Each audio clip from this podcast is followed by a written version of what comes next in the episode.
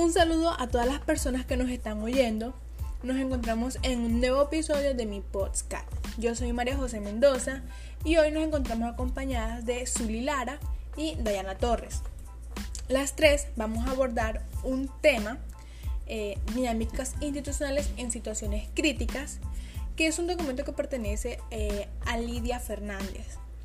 Vamos a hacer énfasis en el segundo capítulo, que se llama Componentes constitutivos de las instituciones educativas, definiciones, las instituciones y lo institucional. Cabe resaltar que este tema lo vamos a abordar a través de preguntas que en nuestra opinión fue la mejor forma de hacerlo.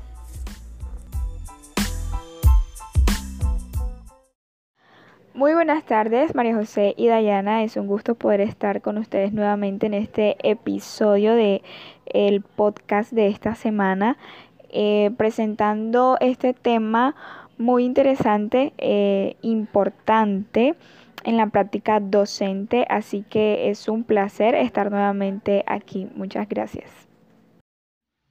Muy buenas tardes, María José. Muchas gracias por permitirme estar aquí compartiendo en este maravilloso conversatorio con unas personas tan geniales como ustedes. Bueno, y sin más que decir, vamos a responder estas preguntas. Empezamos con la pregunta 1, obviamente.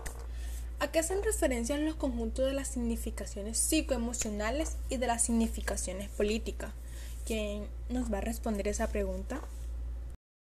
Bueno, referente a las significaciones psicoemocionales, Em, con base a lo, dicho por Lidia Fernández, tenemos que hacer referencia a esas significaciones provenientes del mundo interno de los sujetos que se activan en la interacción según sus condiciones materiales y organizacionales, es decir, todo aquello que tiene que ver con las emociones de la persona, con ese proceso que se realiza en la psiquis que le permite a un individuo poder manifestar sus emociones en la interacción con el medio, tener esa, eh, cuando el sujeto puede, puede tener o tiene ya esas, esas condiciones o significaciones psicoemocionales, pero las manifiesta en el momento en que interactúa con las demás personas. Muchas gracias, Zuli, por tu aporte. Eh, la pregunta 2 va muy ligada con este primer concepto que nos dieron, que es ¿por quién han sido estudiadas las significaciones psicoemocionales? Eh, menciona tres autores, por favor, la que vaya a responder la pregunta. Y pues sí, hablando de las significaciones psicoemocionales, han sido estudiadas, de hecho, por la psicología institucional y el psicoanálisis aplicado, en los que se destacan los aportes de psicólogos como Freud, Jacques y Bleger. Bueno, Dayana, ¿y serás tan amable también de decirnos eh, por quién han sido estudiadas las significaciones políticas? Con gusto, eh, las significaciones políticas han sido estudiadas por la sociología organizacional, el psicoanálisis y el análisis organizacional. Bueno, siguiendo con las preguntas, llegamos a la pregunta número 4. ¿Qué es el estilo institucional? Bueno, el estilo institucional es cuando algunos ciertos aspectos, ciertas cualidades o ciertas decisiones se repiten eh, con frecuencia, se reiteran mucho, entonces estos aspectos caracterizarán al aula, digamos, en resolver dificultades, juicios, imágenes, enfrentar, etc. Por ejemplo, si en la institución se presenta algún caso con, un, con X o Y estudiante, eh, la institución toma una decisión en torno a ella. Pasan los meses y pasa otro caso con otra XY estudiante y vuelven a tomarla en mi institución. Entonces vemos cómo esta decisión se reitera, entonces ya va como al estilo institucional, ya es como que se va caracterizando el, el aula por tomar ciertas decisiones. Bueno, es dando continuidad a esto, Pregunta número 5. Menciona algunas vías posibles para que se dé el conocimiento de un establecimiento educativo. Y esta pregunta le voy a pedir el favor a Zuli que me la conteste. Ok, otro tema de gran, bueno, o un componente importante dentro de este, de este tema principal del documento de Lidia Fernández es el conocimiento de, de un establecimiento educativo.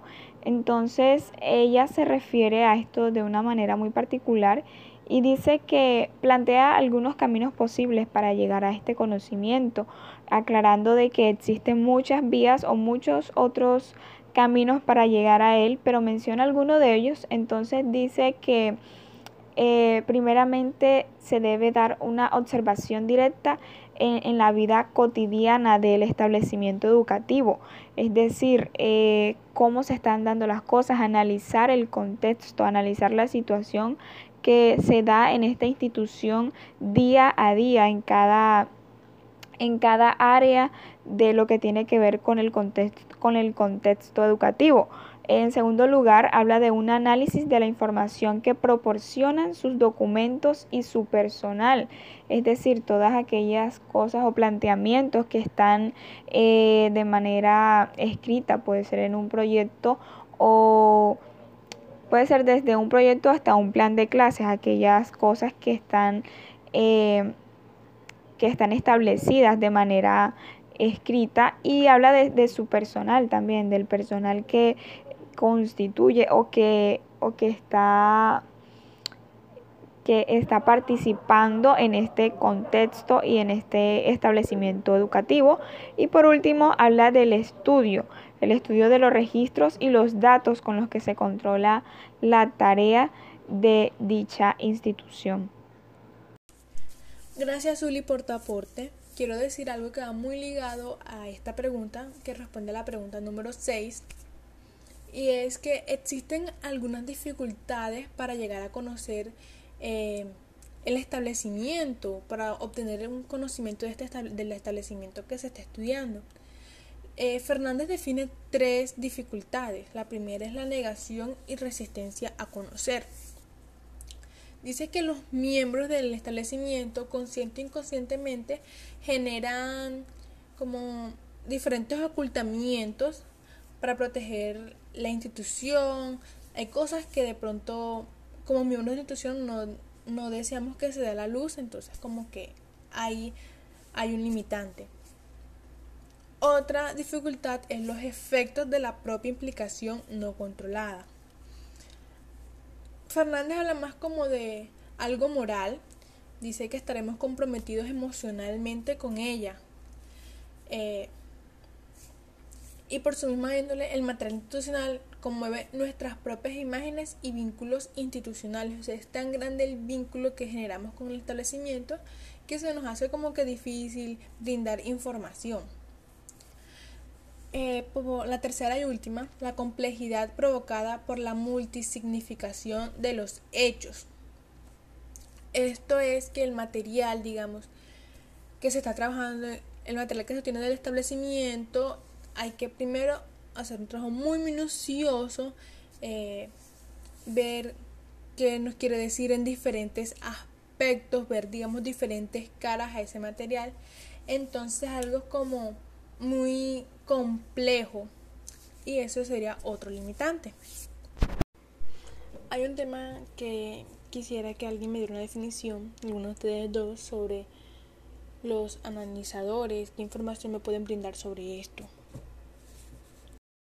Ok, hablando de los analizadores, eh, un otro tema que menciona la autora Lidia Fernández en este documento que habla acerca de las instituciones. Entonces vemos que cita a alguien, un autor llamado Lapasite, quien define un organizador como un dispositivo ya sea artificial o natural.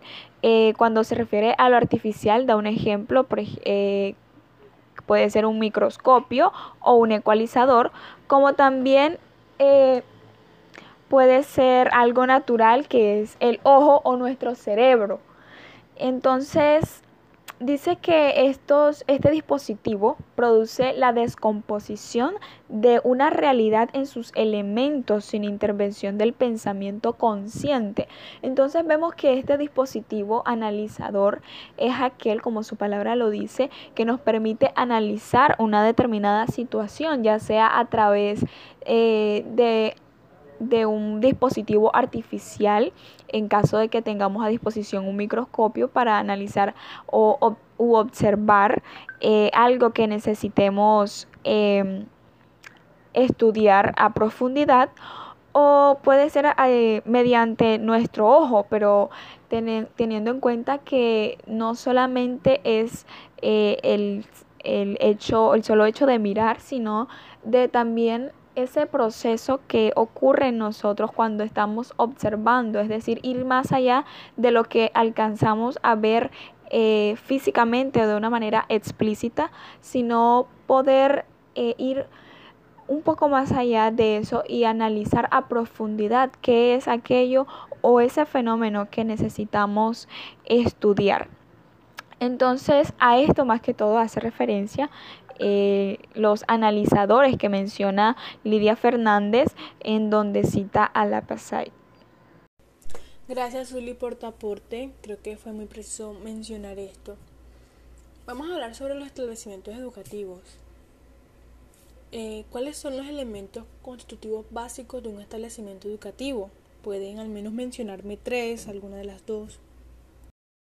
Es y de hecho los elementos constitutivos básicos de un establecimiento, los que se consideran más importantes son eh, que deben contar con un espacio material con instalaciones y equipamiento, un proyecto vinculado a un modelo de mundo y persona social valorados y expresados en un currículo y una serie de sistemas de organización que regulan las relaciones entre los integrantes humanos y los componentes materiales comprometidos en la realización de la tarea.